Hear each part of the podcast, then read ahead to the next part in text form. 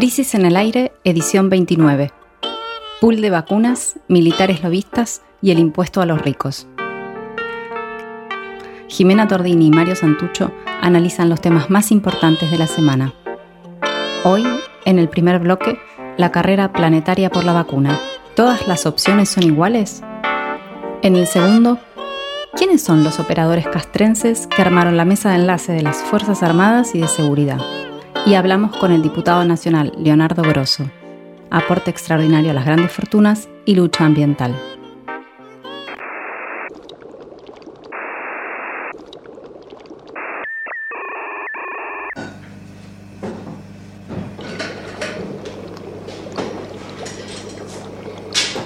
El podcast está al aire. El lunes 9 de noviembre, la farmacéutica estadounidense Pfizer y el laboratorio alemán BioNTech anunciaron que la vacuna contra el COVID-19 que están desarrollando tiene una tasa de eficacia del 90%.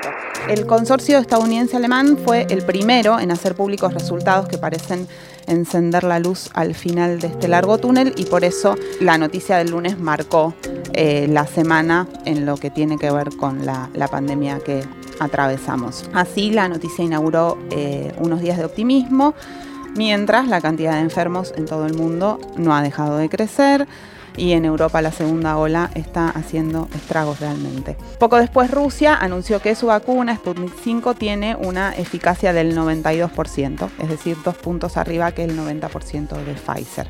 Así, en medio de una carrera científica planetaria que tiene claras aristas geopolíticas y financieras, estamos ingresando en las últimas semanas de este extraño año. Sin embargo, a medida que los días pasaron y en el medio del turbulento caudal informativo empezaron a aparecer algunos peros respecto a las vacunas. Pero ninguna vacuna todavía está aprobada, pero no está claro qué nivel de efectos adversos tendrán, pero no se sabe cuánto dura el efecto eh, su efecto inmune y como no podía ser de otra manera, el tema no logró atravesar la mentada grieta sin hundirse allí en esas fauces que todos lo están masticando. Bueno, nos propusimos entonces organizar un poco qué se está discutiendo alrededor de la cuestión de las vacunas. La primera cuestión parece ser es que de, las que están en juego es de qué tipo de vacuna se trata esta del anuncio y esto es importante porque permite ver con otra lente el anuncio de Pfizer del lunes. Hay en desarrollo 169 vacunas. 26 se encuentran en fase de ensayos con seres humanos y 11 están en fase 3. No todas las vacunas funcionan de la misma forma. Esto es algo que ya en este programa un día contamos, que las vacunas se, arman, digamos, en base a principios distintos o a distintas metodologías que las hacen funcionar. Algunas de las que se están desarrollando lo hacen con procedimientos que largamente probados, digamos, y que se consideran muy seguros porque son los que están detrás de vacunas que todos usamos, no sé, por ejemplo, la vacuna Sabin. Eh, de ese tipo de vacunas son la vacuna Oxford AstraZeneca y la vacuna rusa. Son vacunas que se llaman de virus atenuado, de virus no infectivo, que hacen de soporte antígenos para el virus del que se quiere hacer la vacuna.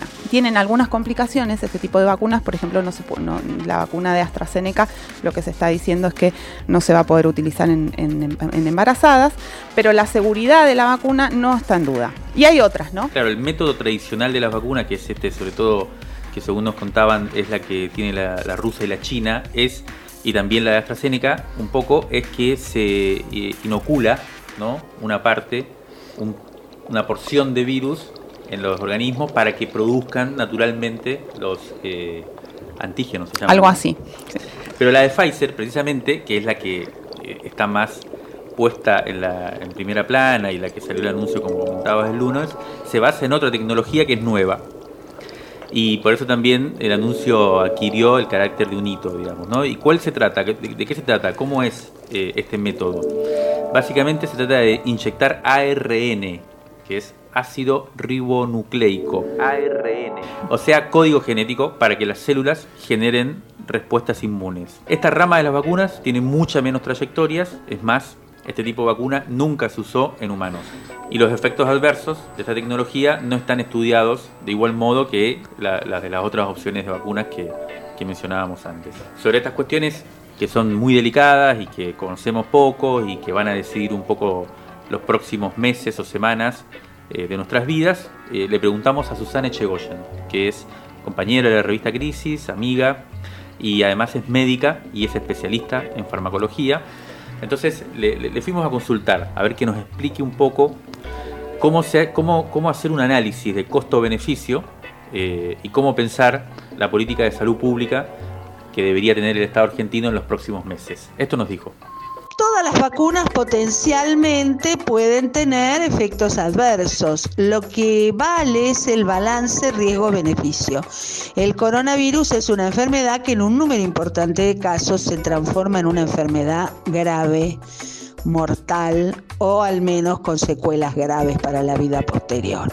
Entonces, eh, Mientras se aprueban los protocolos de la OMS, que en virtud de la pandemia cortó los tiempos de observación a tres meses y después se verá a los cinco años, decisiones que hay que tomar porque la pandemia es ahora, no es lo mismo elegir una vacuna que otra. En lo personal no me daría vacunas ARN o ADN y dejaría una observación de cinco años para estar segura de que esas vacunas no van a dar efectos adversos a lo largo del tiempo, oncogénesis, es decir, son las vacunas más riesgosas. En tanto que la vacuna rusa, la vacuna de manufactura china que se está ensayando en el país, son vacunas que históricamente han sido seguras. Y tenemos la de AstraZeneca, que es una excelente vacuna, pero que tiene limitaciones en a quién se le puede dar. El país debe contar con una buena gama de vacunas, no una sola, y, y cuál debe comprar debe comprar aquella cuya seguridad y precio tengan una relación favorable. No estamos obligados a comprar todas. Está bien que el gobierno se haya asegurado un número elevado de dosis. Sin embargo, no habría por qué comprar todas, si inactivadas, si atenuadas. Bueno, yo desaconsejo el uso temprano de las de ARN o ADN.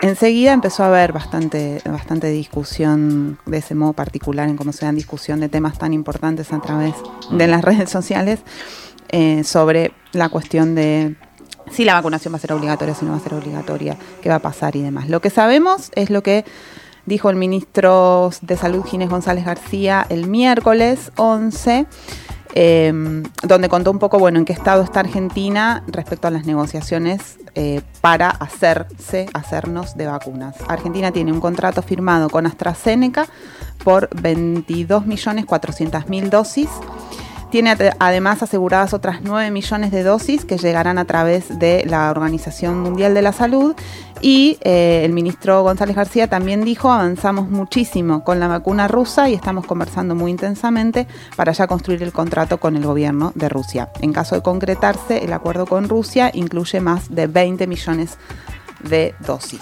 Sí, y además hay toda una discusión, ¿no? Sobre si va a ser obligatoria o no va a ser obligatoria, o sea, ya está claro que no va a ser obligatoria, ¿no? Cada uno... No va, a ser, no va a estar en el calendario de vacunación como las vacunas que son obligatorias. Claro. Por ahora. Parece que van a haber varias vacunas y que uno se va a poder, o no va a poder elegir cuál ponerse, pero va a ser gratuita. Y además las dosis no son únicas, por eso están, hay más millones de dosis que habitantes del país, porque al parecer varias de las vacunas hay que dárselas dos veces. Claro.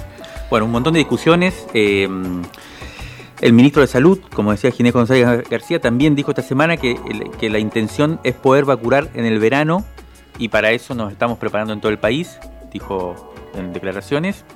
Así es como ya hay movimientos en, muchas dependencias estatales para armar los operativos de vacunación que obviamente van a implicar una importante movida, me imagino que va a ser un quilombo logístico ese y también, eh, pero el asunto central es nada menos que cómo van a seguir nuestras vidas después del golpazo que vivimos este año y, también cómo se reconstruye el país después de dos ciclos de destrucción como fueron los años del macrismo y, la pandemia del 2020. Ahora, la discusión no, es, no, solo es en términos sanitarios, ¿no? de políticas sanitarias, eh, ni de proyectos de futuro, sino también eh, de cómo, cómo se atraviesa, como decías antes, Jime, este, esta experiencia colectiva en el marco de la polarización política que arrasa con todo. ¿no? Y para pensar un poco ese contexto de la discusión, y cómo se está elaborando socialmente eh, este complejo asunto, le preguntamos a Daniel Feierstein, que es sociólogo, eh, también amigo, y que viene analizando muy bien en estos meses el comportamiento social durante la pandemia. Y, le preguntamos eh, cómo, cómo vio esta semana el debate que se generó, que reemergió a partir de estas noticias que estamos comentando. Esto nos comentó Dani Feierstein.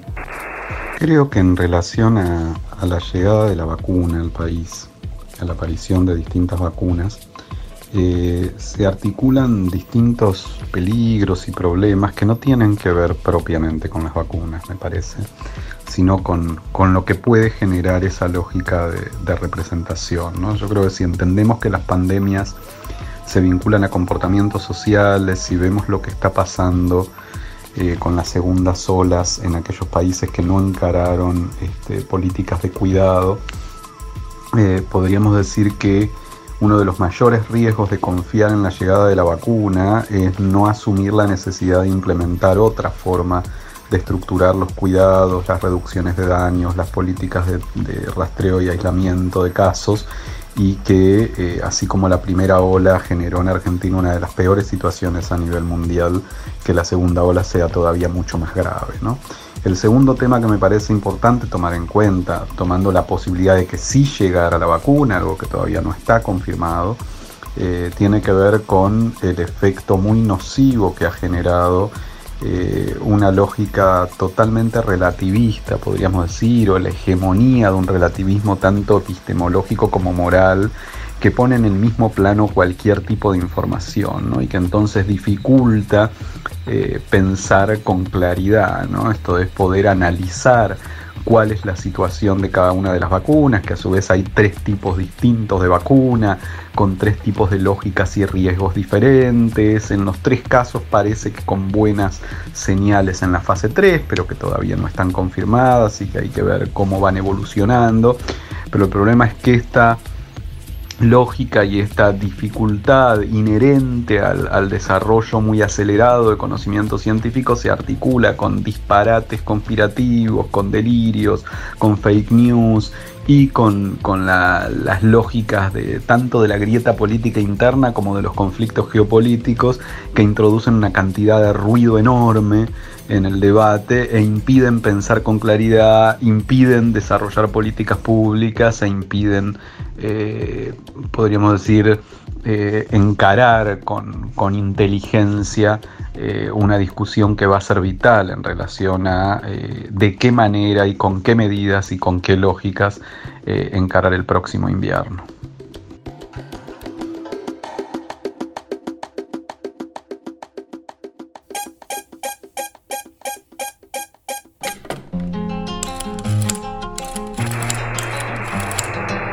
Crisis en el aire. Análisis político en movimiento. a la conversación.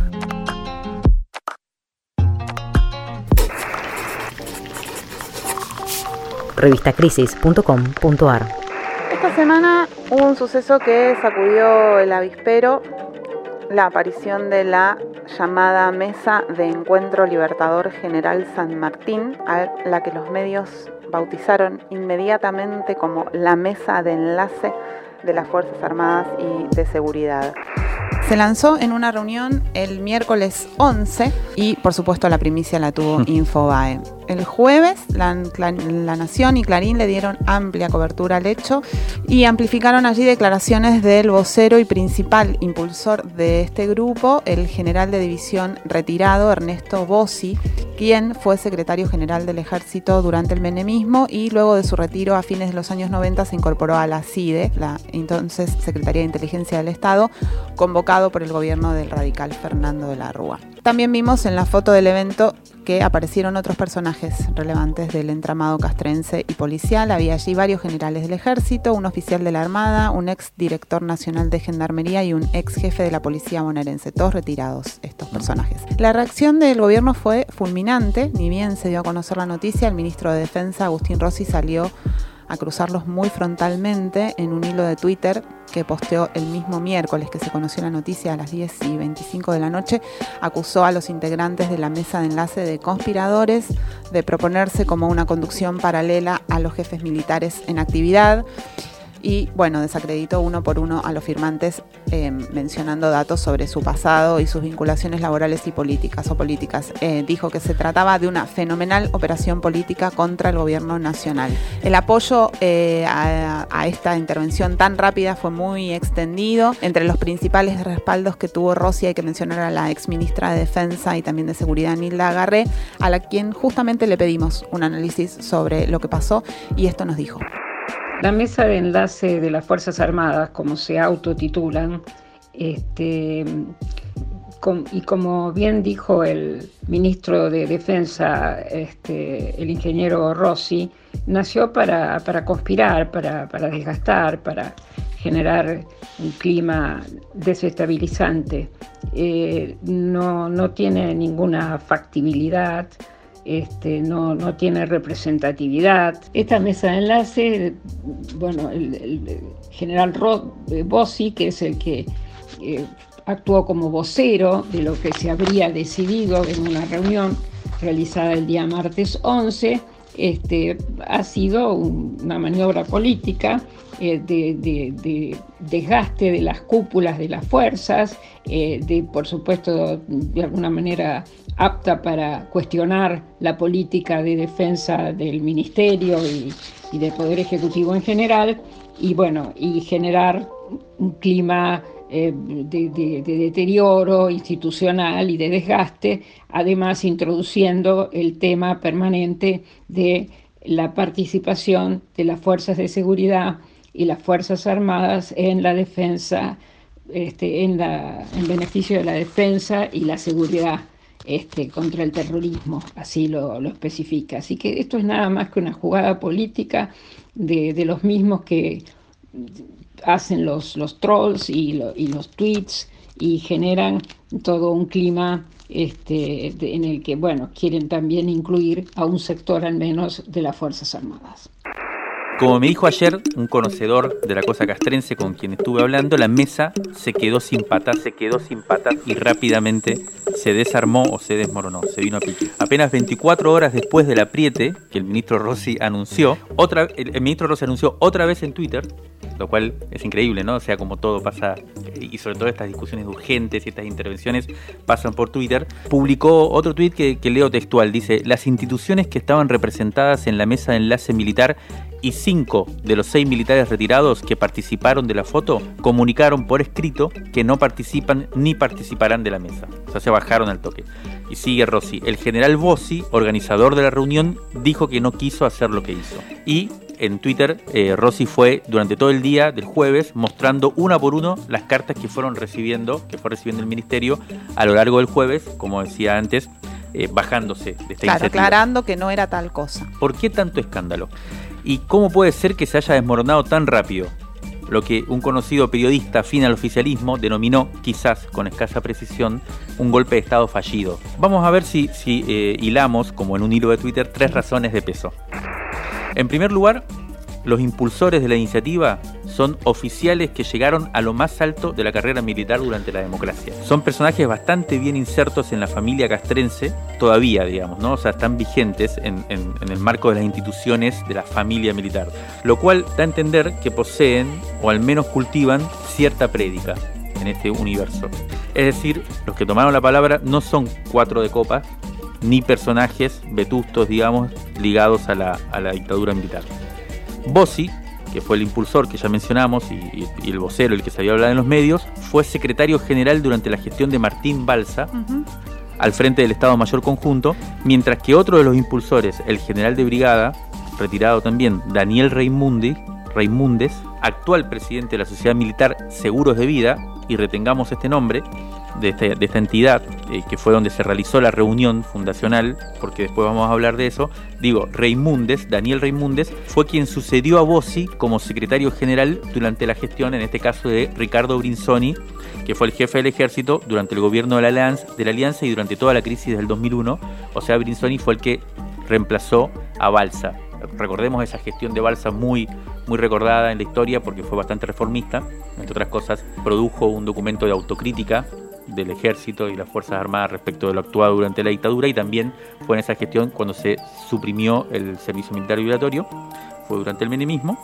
Eh, y después vino, eh, como decía Brinsoni, eh, durante la gestión de la alianza y tanto Bossi como Raimunde, que fueron los dos grandes organizadores de esta mesa enlace, fueron secretarios generales de estas gestiones durante todos los 90 y los 2000. ¿Qué quiere decir secretario general? Secretario general es un cargo clave en el ejército porque es el que se ocupa de la política, de una conducción eh, institucional, en este caso de los militares. El tercer artífice de la movida, para dar cuenta de, de la relevancia que tuvo, es Claudio Pasqualini, teniente general retirado, teniente general es más que general de brigada, quien llegó a ser jefe del Estado Mayor Conjunto durante el gobierno de Macri. Es decir, el cargo más alto en la jerarquía castrense y que hace dos semanas nomás inauguró el Observatorio de Seguridad y Defensa en, la Universidad del SEMA, que es una de las instituciones insignias del liberalismo contemporáneo. Estos tres mosqueteros expresan, yo, yo diría de manera acabada, a la principal corriente ideológica que hoy habita en el interior del ejército y que podríamos denominar liberal. La segunda cuestión importantísima para tener en cuenta de esta iniciativa es que la mesa de enlace que se intentó constituir estaba conformada por distintas instituciones de la vida militar, de la familia militar. La más importante de estas instituciones, recordemos entonces lo que dijimos antes, es la Sociedad Militar Seguros de Vida, que fue la anfitriona de la reunión. Se trata de una mutual devenida en banco que asiste al personal retirado de las Fuerzas Armadas, de la Gendarmería y de la Prefectura y que recibe aportes del Estado, pero cuyos directivos no son designados por el gobierno, sino que son elegidos por la familia militar y la Fuerza de Seguridad a través del voto.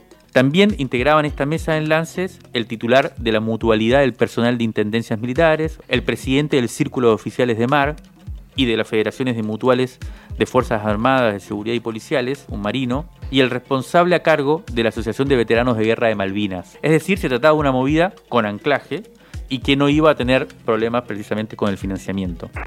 Y lo tercero que llamó la atención, a mi modo de ver, fue el discurso y las intenciones que públicamente asumió esta mesa de encuentro, que básicamente se, proponía, se proponían como voceros alternativos a las Fuerzas Armadas y de Seguridad, a las conducciones actuales, con vocación de ocuparse de los problemas gremiales de los uniformados y también con la pretensión de debatir las políticas públicas de defensa y seguridad y con especial énfasis en la relación, esa relación compleja entre defensa y seguridad interior, uno de los conceptos claves, la separación entre defensa y seguridad interior, uno de los conceptos claves del consenso democrático hoy en Argentina.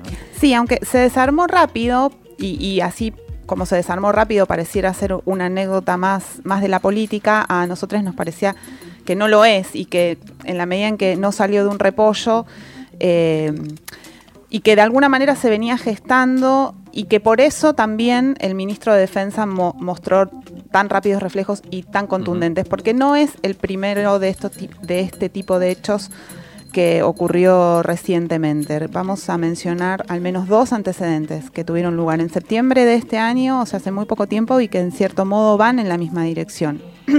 Por un lado, recordarán el, altercado que protagonizaron el actual jefe del ejército, Agustín Cejas, que es el sucesor de Pascualini, y el ministro Rossi, también a raíz de un tuit publicado por la cuenta oficial del ejército, que recordaba como un héroe patrio a un efectivo que había muerto, entre comillas, en la guerra contra la subversión. Pero lo más llamativo fue un video posterior donde se lo veía a Cejas explicando en un regimiento el porqué del retroceso castrense con, visible malestar respecto a esa situación. Y el segundo antecedente fue el levantamiento de la policía bonaerense sucedido esa misma semana y que tuvo un desenlace triunfante a pesar de la dureza de sus métodos luego de que el gobierno de la provincia en conjunto con el gobierno nacional otorgaron respuesta a todas las demandas de los uniformados. En esa rebelión se articularon dos fuerzas que lograron romper la cadena de mando para ejercer una presión insoportable sobre el poder político, los voceros de las mutuales y otras entidades corporativas que en general ejercen los oficiales retirados y las jóvenes camadas de policías. Ahora bien, el contexto en el que apareció esta interrupción, esta irrupción, no es solo nacional, ¿no?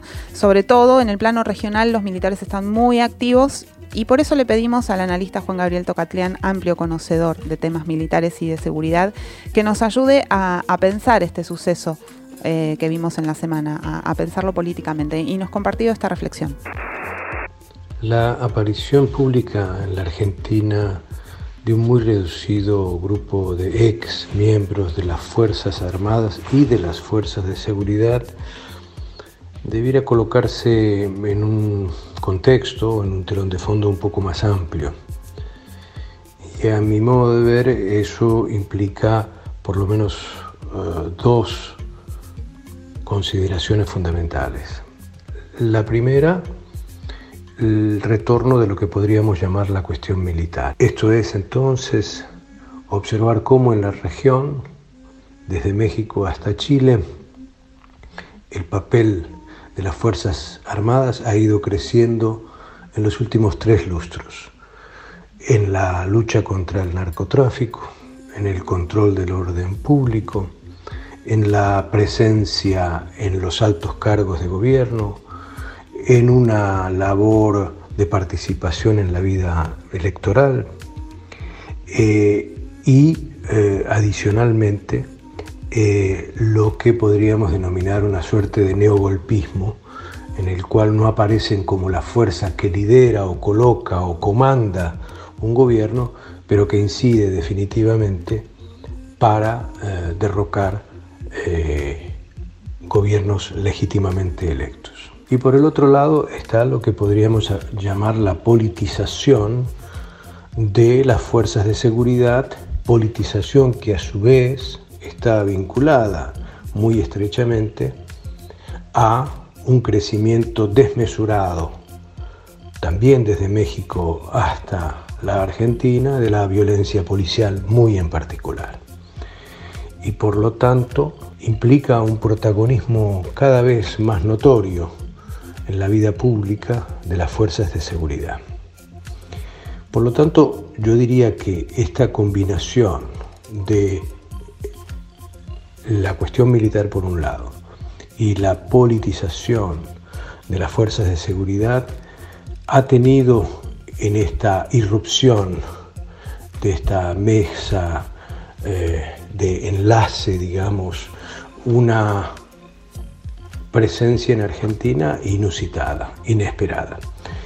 Pero creo también que los reflejos democráticos del gobierno, de buena parte de la sociedad civil y también de las Fuerzas Armadas, ha sido muy importante en esta coyuntura y por lo tanto es de tomar nota eh, el caso argentino nuevamente en materia de relación cívico-militar tiene una singularidad, una peculiaridad que no aparece en otros países de la región y que debemos proteger y asegurar como un activo de nuestra democracia.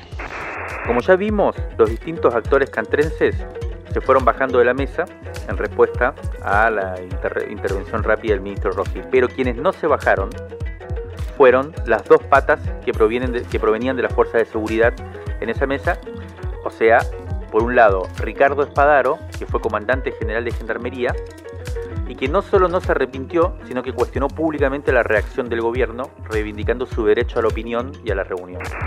Y el otro personaje más raro, que es el personaje más raro de los que participaron en la intentona lobista, yo le llamaría intentona lobista más que golpista, fue el jefe de la policía bonaerense durante la gestión de María Eugenia Vidal, Pablo Bresi que firmó la iniciativa, no posó para la foto ni emitió declaración alguna.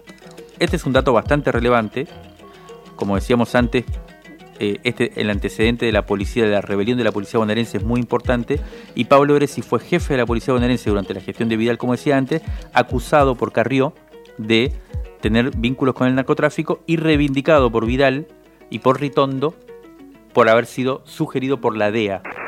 Digamos, a modo de conclusión, que todo parece indicar que las Fuerzas Armadas no tienen mucho espacio para hacer política en la Argentina, pero que hay que seguir de cerca a los viejos cuadros retirados de las fuerzas de seguridad con fuertes vínculos con las agencias internacionales, especialmente las norteamericanas, porque quizás de allí puede venir el daño.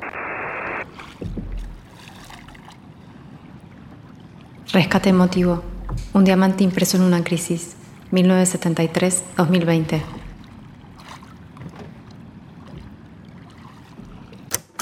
Crisis 68, marzo de 1989. Poco antes del estreno de su película Sur, el cineasta Pino Solanas dialoga con Horacio González sobre su metodología de trabajo y los fundamentos de lo que denomina la poética del riesgo.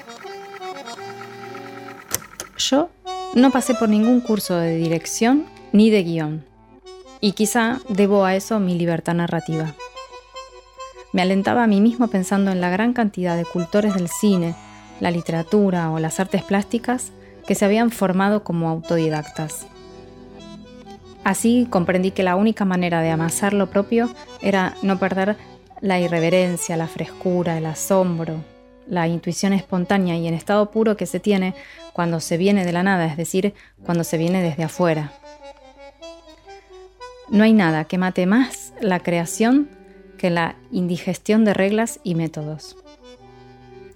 ¿Estoy proponiendo que no hay que estudiar las claves de un relato o de cualquier otra composición? En absoluto. Yo me pasé la vida estudiando, pero hay que evitar enajenarse en modelos y mucho menos tratar de imitarlos o copiarlos. El único referente para construir un guion o una escena no debe ser otra cosa que el chequeo constante con la fantasía de la vida. ¿Cuántas veces nos pasa que la vida nos derrota por fantasiosa, creativa, disparatada, poética, delirante o ilógica?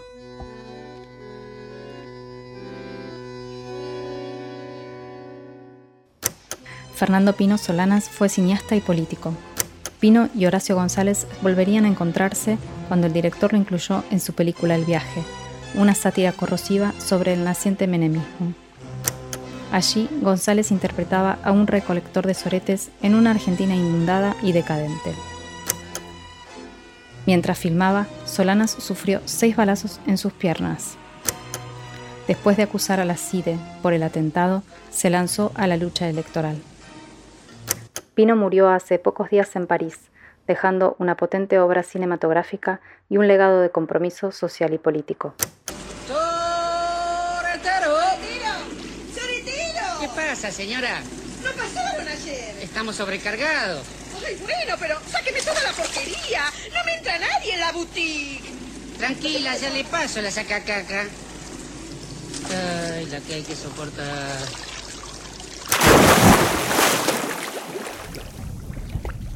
Puedo decir Horacio González, sociólogo y ensayista. que el libro de entrevistas con Pino, del, del- del cual una parte sale publicada en la revista Crisis, fue producto de, una, de un sentimiento que siempre acompañó la, la filmografía de Solanas, eh, el, el lector de sus críticas, por supuesto, y en general abundaban las que señalaban ciertos artificios. Es, es famoso la observación sobre eh, las humaredas y los papelitos que daban una, una- un sabor eh, irreal a lo que filmaba Pino. Él, creaba sus irrealidades sobre la base de un mundo histórico-social verificable y, al mismo tiempo le agregaba una picaresca lírica, si podemos llamarla así. Eh, la escenografía de carácter ilusorio y eh, doblemente ilusorio, porque en sí misma ya lo es. Y Pino la hacía aún más, creándole esa atmósfera de ensueño que daban el humo, los papelitos. Eh, para muchos fue- fueron, fueron los indicios de que Pino solo caricaturizaba el aspecto onírico del, del cine y no lo tomaba eh, en relación a las grandes tradiciones que él suponía representar, digamos así, cierto surrealismo historicista, por llamarlo de esa manera.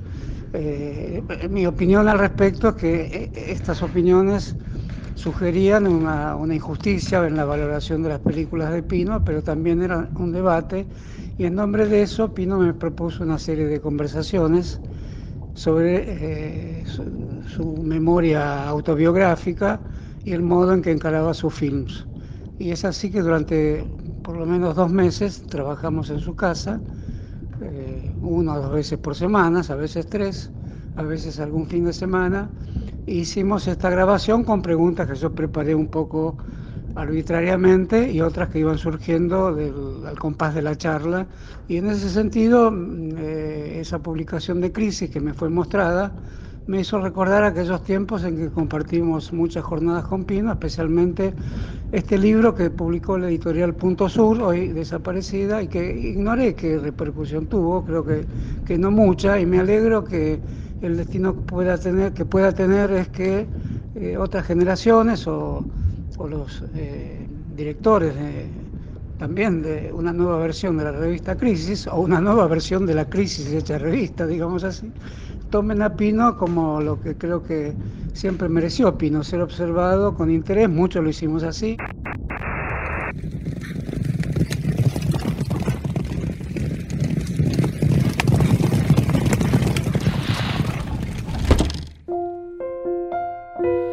Crisis en el aire.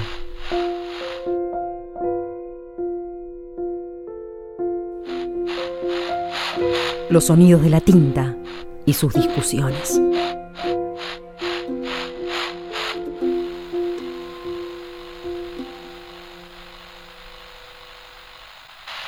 El tercer tema importantísimo de la semana que termina tiene que ver con el debate económico, porque hemos entrado en zona de definiciones y no está tan claro cuál va a ser la salida de esta fenomenal crisis en la que estamos sumergidos. ¿Por qué no está tan claro cómo se sale? De un lado, el equipo económico, comandado por Martín Guzmán, parece estar tomando algunas medidas que son favorables al, al mercado como por ejemplo la suspensión del ingreso familiar de emergencia en un momento en el que todo muestra que los beneficiarios realmente lo precisan y en el contexto de la visita de eh, una nueva misión del, Fondo Monetario Internacional y las negociaciones que siempre hay que hacer con ese ente respecto a cómo se usa el dinero público. Ahora bien, en medio de este contexto que parece adverso y poco estimulante para los sectores populares, ayer viernes se conoció que finalmente será tratado en el Congreso el martes el tan esperado aporte extraordinario de las grandes fortunas. Y además también se conoció que eh, se está convocando a una movilización al Congreso, a una caravana el mismo martes 17 de noviembre, que es el Día de la Militancia. Eh, a una sesión en la que además de este proyecto del aporte extraordinario de las grandes fortunas se van a tratar otros dos. Uno es la ley del fuego, que es consecuencia también de, de los incendios que, de los que hemos hablado aquí. Eh, y que es como una, medida para controlar el, uso especulativo de los terrenos incendiados y también de la ley Yolanda, que tiene que ver también con, los recursos naturales. Es decir, que de alguna manera el martes se está armando como una movida que recuerda a, otros tiempos en donde bueno, la calle funcionaba como un eh, estimulador de, un Congreso que, promueva derechos. Para hablar de, esto estamos en comunicación con Leo Grosso, diputado nacional por el Frente de Todes. Eh, hola Leo, Jimena Tordini y Mario Santucho, estamos acá. ¿Cómo estás? ¿Cómo estás Jimena? ¿Cómo estás Mario? ¿Cómo andan? Buenos días. Buen día. Eh, te queríamos preguntar un poco, bueno, ¿qué expectativas tenés para, para el martes, para, para esta situación que, se armó, ¿no? De, del Congreso, la calle, ¿cómo, ¿cómo lo estás viendo? La primera expectativa que tengo es que logremos darle media sanción al aporte extraordinario a las grandes fortunas, a la ley Yolanda, como decías vos, a la ley de modificación de, de la ley del manejo del fuego eh, en la Argentina. Me parece que una movilización acompañando un proceso de debate en el Congreso cuando lo que se debate es cómo avanzamos en defender los derechos de las mayorías está, está muy bien. Es una, una buena respuesta del campo popular a la afrenta que vienen haciendo los sectores concentrados que tienen mejores resortes para movilizarse y movilizar la opinión eh, durante en una situación de pandemia como la que estamos viviendo. ¿Cómo ves em, este esta jornada del martes que, mencionabas y que la verdad que se venía esperando desde hace un tiempo y finalmente se parece anunciarse o, se va a realizar? Por un lado, como decías vos, la aprobación, eso por las primeras eh, eh, noticias que se han conocido, parecería ser que, los votos están, o sea que, que se van a poder aprobar, pero se dan en el marco, como decíamos al principio, de una serie de noticias que no son precisamente favorables para los sectores populares en una situación de crisis como la que mencionabas. ¿Vos cómo ves el debate hoy eh, en lo que se puede llamar una coalición compleja, heterogénea de fuerzas que hoy está conduciendo al país? Y, si, y si percibís que esto es una especie de debate público, digamos, ¿no? Entre, entre sectores diferentes o entre intereses diferentes. Muchas veces eh, se construye la idea de que el debate es mayor a, a, lo que realmente es. En este caso no hay contradicciones dentro del Frente de Todos, por ejemplo, en avanzar con el aporte extraordinario a las grandes fortunas. Pero se construyó una idea de que puede haber algunos que no quieren y demás.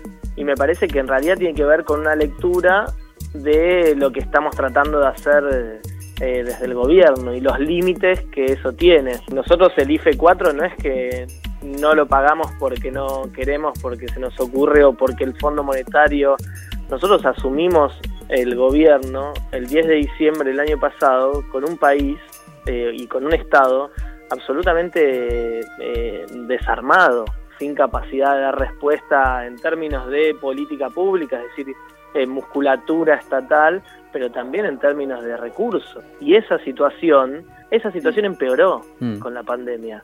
Y eso nosotros somos los más conscientes de todo. Cuando nosotros avanzamos, avanzamos en los límites de lo posible de un Estado destruido que es el Estado que nos encontramos y que tratamos de recomponer. Mira, Macri con la quita de derechos a, a la exportación, la quita de retenciones que le hizo a los sectores agroexportadores de este país, la quita de los aportes patronales o la reducción de los aportes patronales que también hizo, y un sinfín de medidas administrativas que tomó, le quitó al Estado capacidad de recaudación por siete puntos del PBI.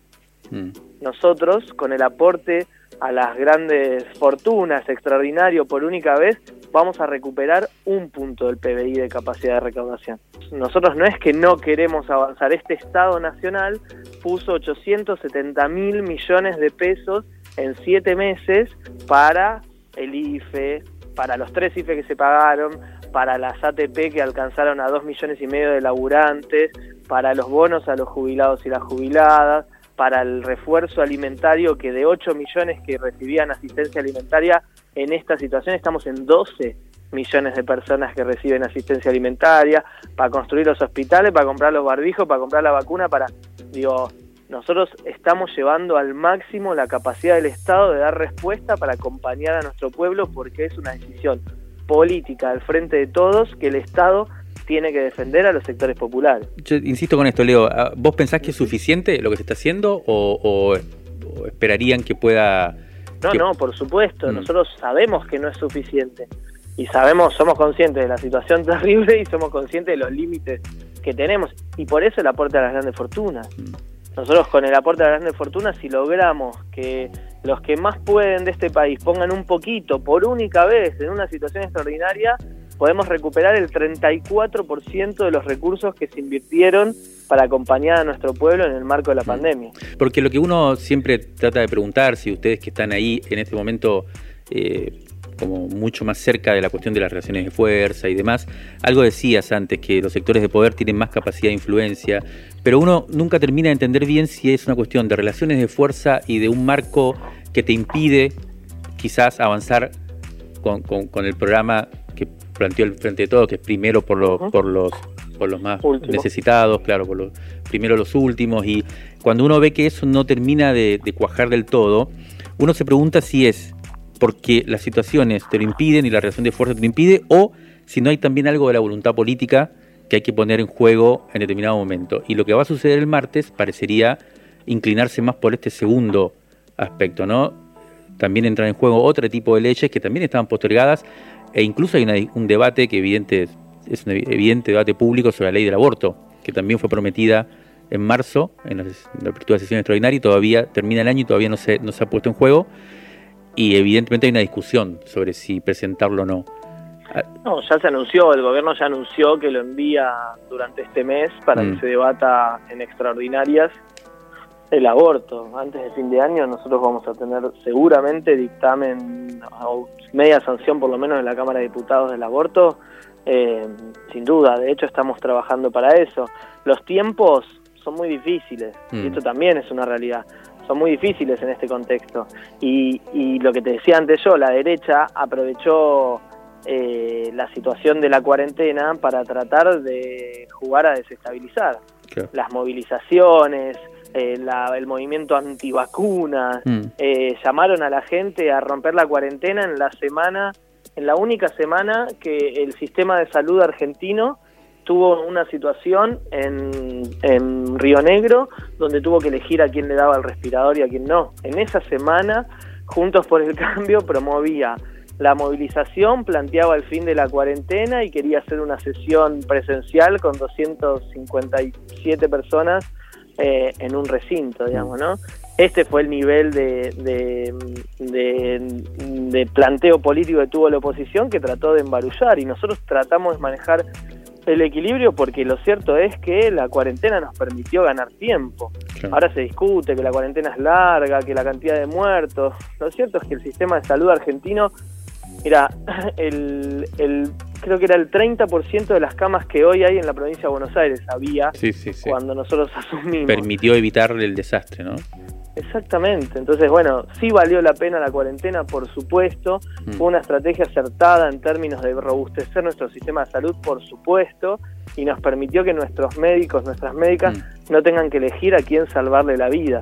Respecto específicamente a la derecha, ¿no? que parece tener una iniciativa grande, además de la oposición, dentro de la oposición un sector especialmente agresivo y que parece estar teniendo mucha prédica en la juventud.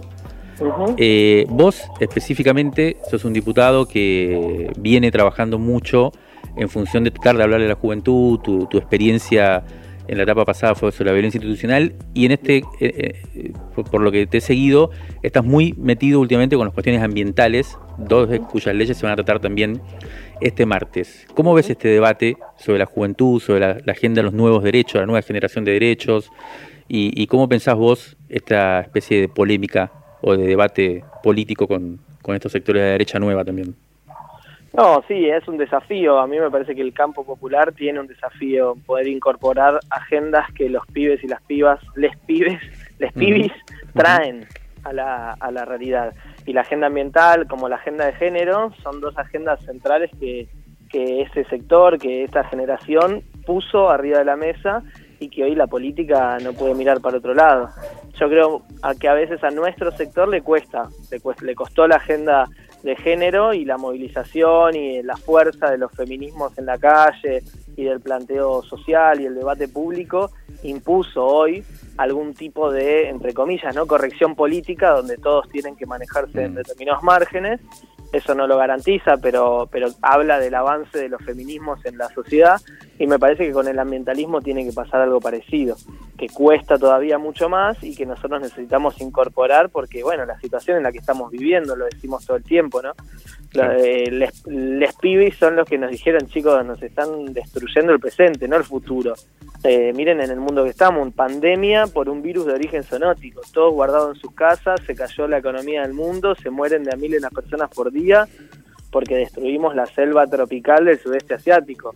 Esta es la realidad, el coronavirus estaba ahí muy tranquilo hasta que nosotros destruimos su ecosistema y pasó a vincularse con chanchos o pangolines, yo que sé, todavía no se sabe, y lo cierto es que estamos todos encerrados en nuestras casas y los estados tuvieron que abordar políticas concretas para enfrentar esta situación. Es decir, que no es solo un problema ambiental, es un problema de gobernanza, digamos, el ambiente, hoy la ecología es un problema de gobernanza. Y bueno, eh, me parece ahí que mm, las nuevas generaciones lo pusieron arriba de la mesa y que el campo popular, los sectores populares de la Argentina tienen que incorporarlo con fuerza para dinamizar ese, ese proceso y avanzar, ¿no?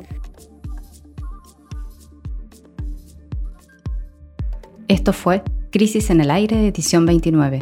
Encontranos en todas las plataformas de podcast o los sábados de 8 a 9 en vivo en Radio Nacional AM870. Hasta el próximo episodio.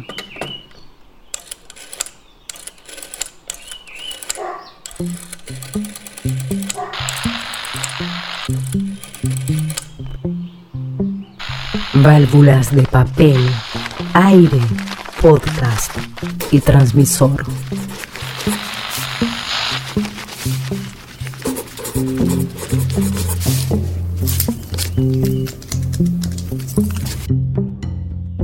Crisis en el aire.